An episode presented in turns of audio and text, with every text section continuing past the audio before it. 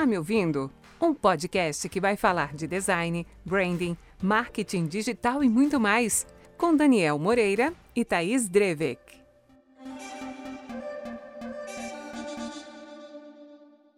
Seja bem-vindo ao primeiro episódio do nosso podcast.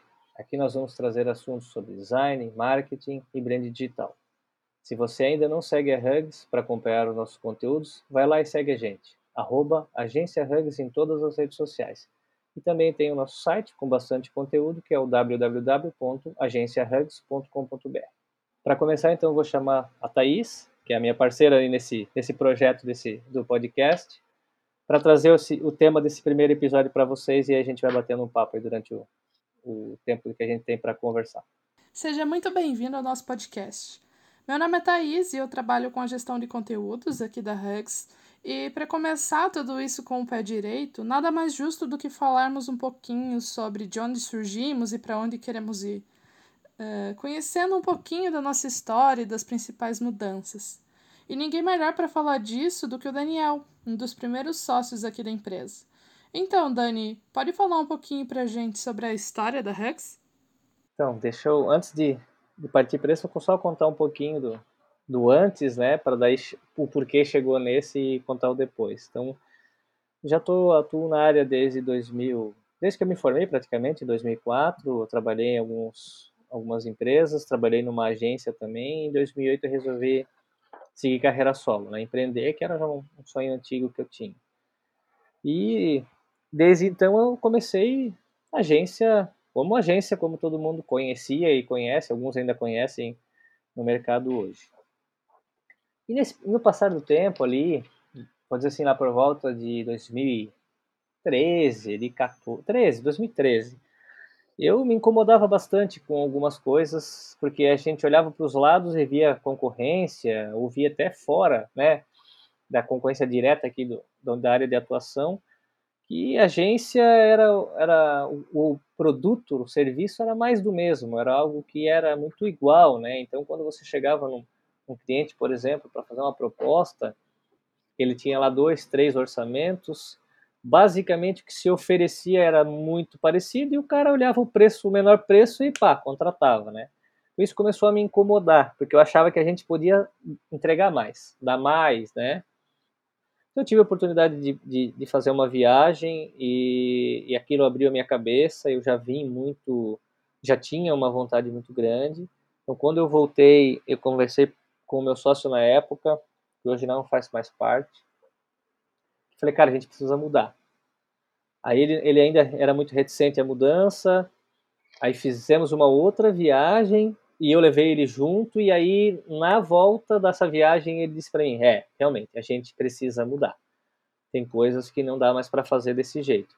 É, e não é nem porque a gente quer ser o bambambam, bam, bam, o bonzão e dizer não dá, não dá. É que no jeito que a gente acreditava, não dava iniciamos um processo no começo de 2015 de mudança do conceito de agência que a gente já, já era conhecido no mercado e ainda algumas hoje atuam né, da forma, de forma igual. Passamos por uma consultoria e essa consultoria mexeu bastante com a gente. E a primeira ação que a gente foi fazer foi conversar com os nossos clientes. Cara, confesso que assim, deu um frio na barriga. Fala, pô, sabe, uhum. botar, botar as coisas na mesa e dizer, tá, o que, que vocês querem de uma agência? O que, que vocês precisam? Por que vocês contratam uma agência? E tem uma coisa engraçada. Alguns clientes ficavam travados assim, ó. Que pergunta é essa? E aí a gente teve que dizer, não, a gente quer saber realmente o porquê que vocês chamam uma agência para trabalhar, por que vocês querem uma, né, dentro do negócio de vocês. E a gente ouviu várias coisas, mas o que mais batia era atenção. Atenção sabe? Eles se sentiam meio é, é, desconexos, assim, tipo, estou contratando um prestador de serviço que é prestar um serviço para mim, mas que não se envolve comigo. Eu preciso mais que isso. Às vezes, é, fatores como a gente é, botava muita carga, que era criatividade, que era não sei o que, que era uma apresentação fodástica, não era o principal objetivo naquela contratação, era, era algo que era de, superficial, é, não, não irrelevante, mas superficial, um segundo plano. O que eles queriam era alguém mais próximo, mais conectado com eles. E foi então que a gente é, entendeu que o modelo teria que ser diferente, só que daí a gente resolveu repaginar não só o conceito para trazer uma agência que se conecta mais com os nossos clientes, que realmente entra de cabeça. É, hoje eu digo assim, quando eu, eu, pego um novo cliente, eu digo assim, ó, a partir de agora eu sou um funcionário, um colaborador, eu faço sou parte dessa tua empresa também e você também é parte da minha empresa. A gente precisa estreitar Sim. esse relacionamento, ficar mais próximo, cada vez mais conectado para que a coisa dê certo. Então a gente até no primeiro momento a gente tirou a agência de publicidade para a agência de conexão, que a gente queria conectar pessoas. Se conectar com os nossos clientes e juntos buscar uma conexão com os clientes deles. Porque se a gente está junto com eles, olhando o mercado do mesmo, do mesmo prisma que eles, a gente consegue entender melhor a necessidade do cliente.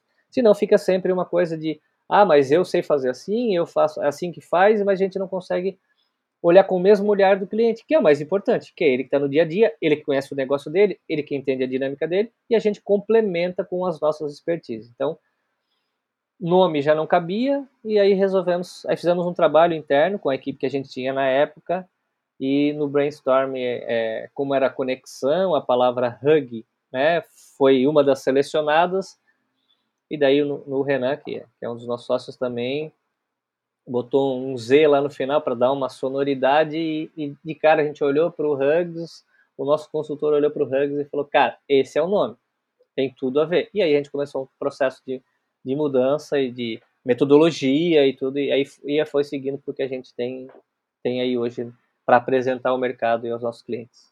Eu trabalho com vocês aqui já faz mais de três anos e eu já vi muitas dessas mudanças, já pude participar de muitas delas principalmente dentro dos processos em si. E é muito daquela linha que a gente estava falando sobre os conceitos e a própria nomenclatura. Uh, a Rex só se posiciona como especialista em alguma coisa quando nos tornamos especialistas realmente. Então, antes de nos dar qualquer título, qualquer coisa assim, nós fazemos acontecer. E o que você acha, Dani, que faz parte assim realmente do DNA da Rex? Olha, a, a gente, quando, quando te, teve uma mudança lá em 2012, eu entrei no negócio, então tinha, tinha né, numa, uma, uma outra fusão que a gente fez, tinha muitos especialistas ali dentro. E aí eu olhei para aquilo e disse assim, cara, eu não sou tão bom quanto eles nas especificidades de uma agência, criação, redação e etc. Eu vou me colocar no lugar do gestor aqui da parte financeira, administrativa e vou ficar com uma com um coringa e poder ajudar de alguma forma e olhar o mercado como um todo. Eu, eu, eu, eu faço parte de associação empresarial, estou sempre me metendo em eventos, então eu adquiri um bom network e uma visão global de negócios muito forte. Eu acho que essa é o grande DNA que a gente tem.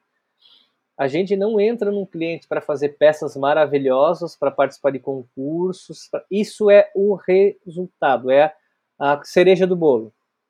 Isso é tipo a contemplação do negócio.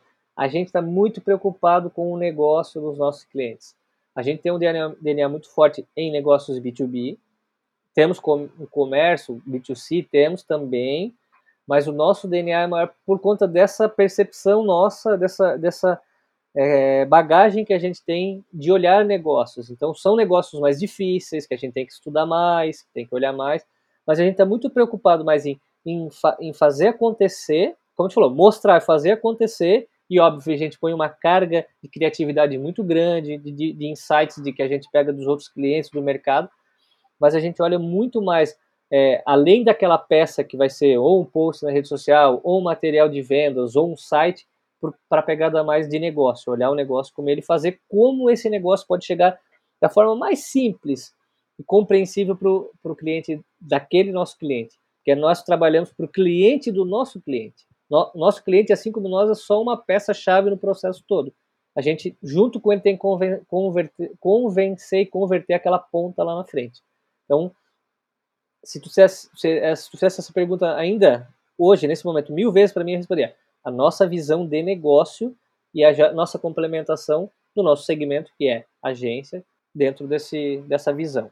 Sim, eu acho que vale muito a pena porque Uh, quando você foca no cliente, você consegue ver o resultado que ele está querendo. Porque a gente não pode falar que vai trazer resultado se a gente não sabe qual é esse resultado que o cliente quer.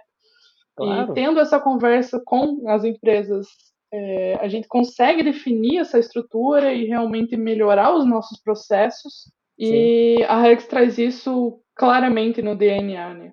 E tem uma outra coisa que eu lembrei agora, né, quando tu falava. É a transparência e a, e a, a sinceridade. Vou contar um exemplo rapidinho aqui. A gente chegou num cliente e a gente começou, fez site para ele, começou, aí a gente começou a assumir outras coisas e fomos assumindo até se tornar a principal fornecedora deles. Aí numa reunião, lá no começo, a gente estava olhando ainda a questão da estruturação das redes sociais, trazendo o nosso processo todo normal, é, de banho de loja, assim, que é como a gente fala quando a gente começa um cliente novo, e ele falou, pô, vamos fazer umas campanhas de outdoor, não sei o que, não sei o que, não sei o que. Normalmente a gente fala assim, pô, legal, é dinheiro, né? É mais, mais, mais, mais horas de criação, mais é, venda de, de espaço de outdoor, né? Aí eu falei para ele, cara, não, nós não vamos fazer isso. Em tese, se qualquer um olhasse né, mais friamente, dissesse, pô, tá perdendo o negócio. Eu falei, não, eu estou ganhando o negócio mais lá na frente. Estou apostando e estou investindo numa coisa a médio e longo prazo, por quê? Pra, eu falei para ele, você vai fazer outdoor para quê? Para botar o telefone gigante lá? Ninguém liga mais para ninguém. Aí tu vai botar o quê? O teu site? Tua rede social? Eles estão 100% alinhados com o que vocês querem fazer? Tá tudo organizado, tá sedimentado uma base de, de conteúdo legal para quem é, olhar o, uma propaganda tua, seja em qualquer outro veículo, aterrizar hoje no óbvio que é por tu ser o mercado B2B, primeiramente o site, depois as suas redes sociais? Ele falou, não, então não adianta fazer. Ele falou, porra, legal, gostei, gostei da tua transparência. Eu falei, é isso, é isso que, é, resumindo, é isso que a gente traz. Não, a gente não tenta fazer coisa só para fazer, pô, uma oportunidade de fazer um, né, um, fechar um negócio novo, uma venda nova, se a gente sabe que aquilo não vai trazer resultado para o negócio do cara, vai ser mais uma ação totalmente desconexa e sem, e sem sentido nenhum e sem objetivo de canalizar para que aquilo realmente, cara, acompanhe aquela empresa e possa se tornar um, um potencial cliente dele no, ou no presente ou no futuro. Sim, fica claro, é, é, extremamente importante ter um planejamento estratégico por trás. E aí entra o ponto de, às vezes, saber dizer não para o cliente, né? Até Sim. mesmo argumentar, afinal, nós estamos fazendo o papel de especialistas aqui.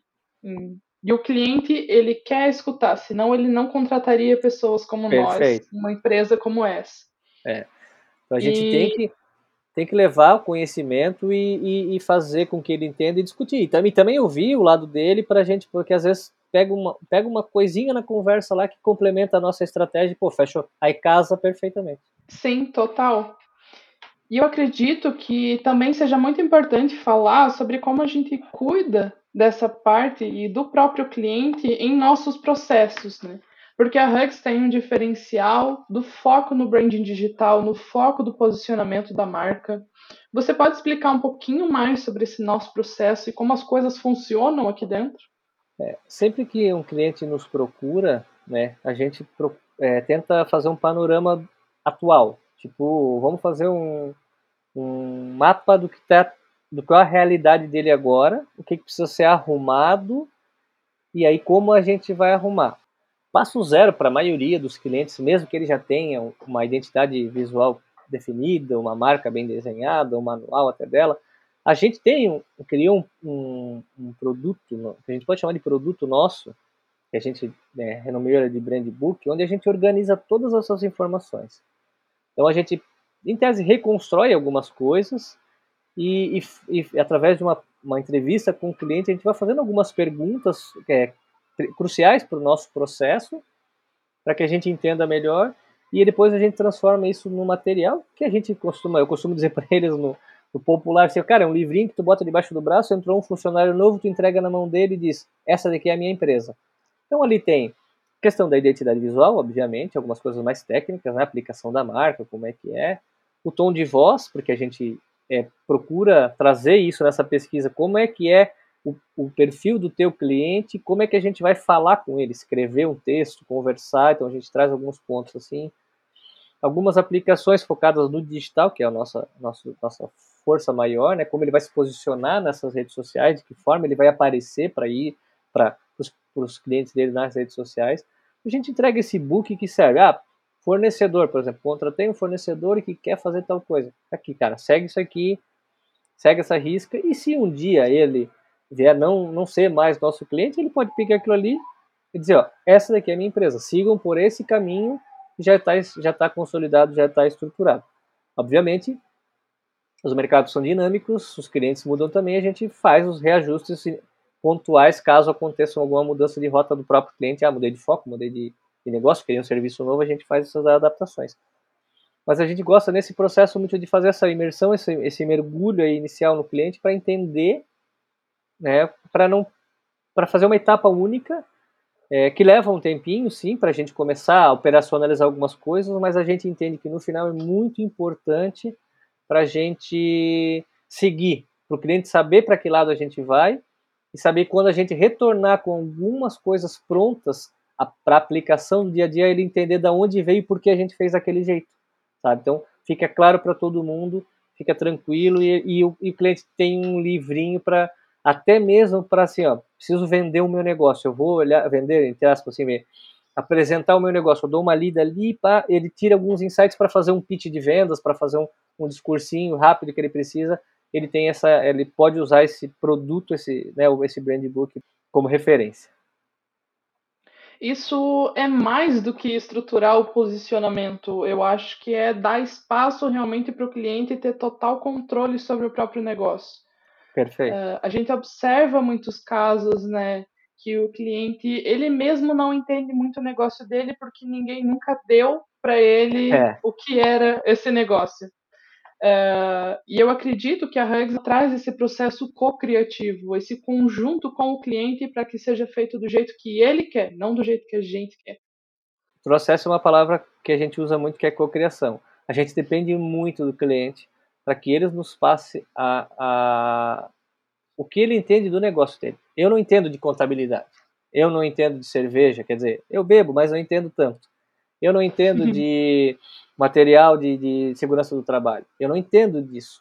Se ele, a gente precisa que ele esteja disposto a, também a estar junto com ele nesse processo, porque essa informação é primordial para a gente desenhar esse, esse posicionamento dele, para entender que ele não é uma contabilidade qualquer, ele não é uma empresa de, de produto de, de, de, equipamento de segurança do trabalho qualquer, ele não é uma, uma empresa de software qualquer, ele tem o seu lugar no mercado e a gente vai fazer ele entrar naquele lugar certinho, a gente vai ajudar ele a fazer isso.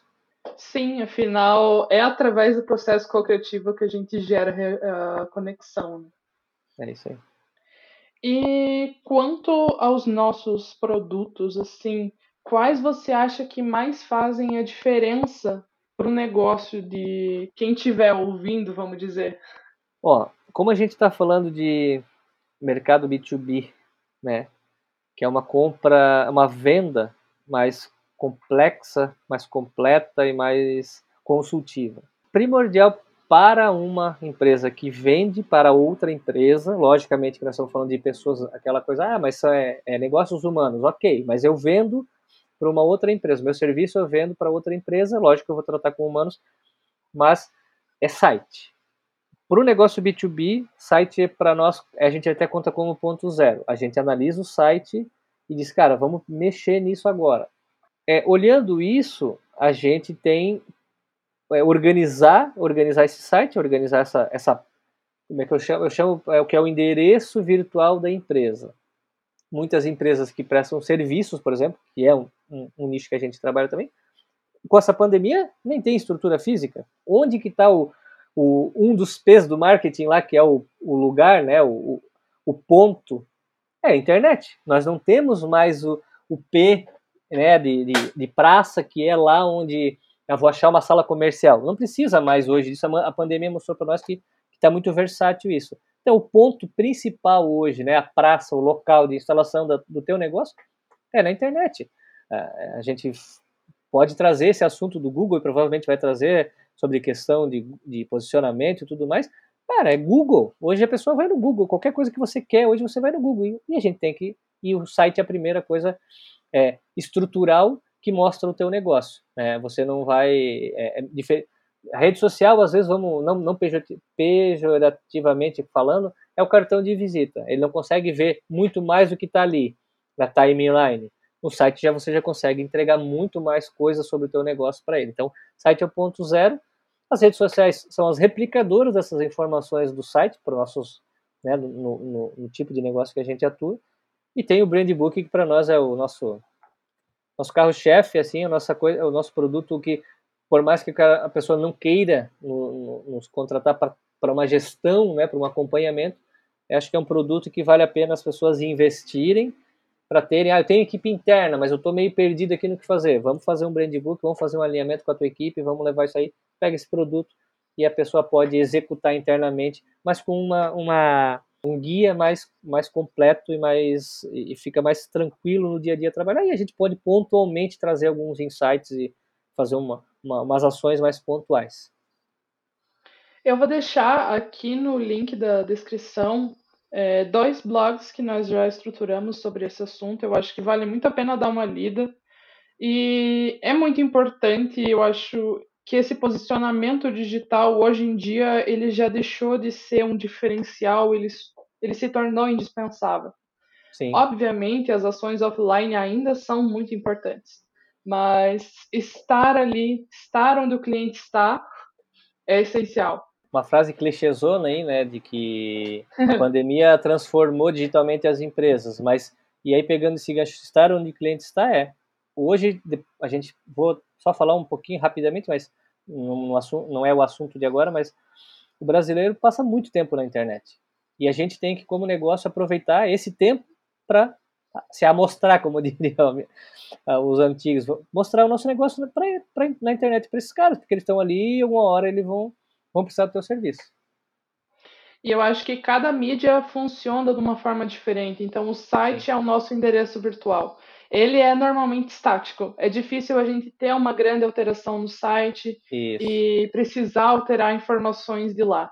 Mas uma rede social, por exemplo, a cada mês a gente vê uma nova atualização, uma nova ferramenta, um novo modelo que precisa seguir essa linha, precisa estar nas tendências para continuar funcionando tem muitas coisas novas chegando e, e, se a gente ficar fixado no mesmo tipo de conteúdo, no mesmo formato ou modelo, nós vamos acabar ficando para trás. É o que eu sempre falo, não dá para uma é tipo, ah, mas eu já tenho site, não preciso da rede social. Ah, mas já tenho rede social, não tenho site. Cara, se teu negócio é B2B, tem que ter os dois. E aí, como a Thaís falou, um é mais é, as, as alterações são mais é, espaçadas né? Tu gera conteúdo lá, tu tem como fazer a coisa acontecer e a rede social é dinâmica, cada mês, cada dois meses, três meses, a coisa muda. Ah, isso aqui hoje não funciona, amanhã funciona. Então a gente está aqui para justamente trazer essas essas mudanças e, e propor coisas novas para que as coisas andem sempre vivas dentro do, da internet. Eu acredito que até aqui seja isso. Eu espero que vocês tenham gostado muito de conhecer um pouquinho mais de nós. Uh, a gente não tem muito costume de falar sobre nós mesmos nas redes sociais ou até mesmo no blog. E eu acho que essa foi a primeira oportunidade de estar aqui com vocês apresentando quem é a. Então, muito obrigado. Olha, Thaís, é a primeira vez, eu acho que a gente para para realmente registrar alguma coisa, sabe?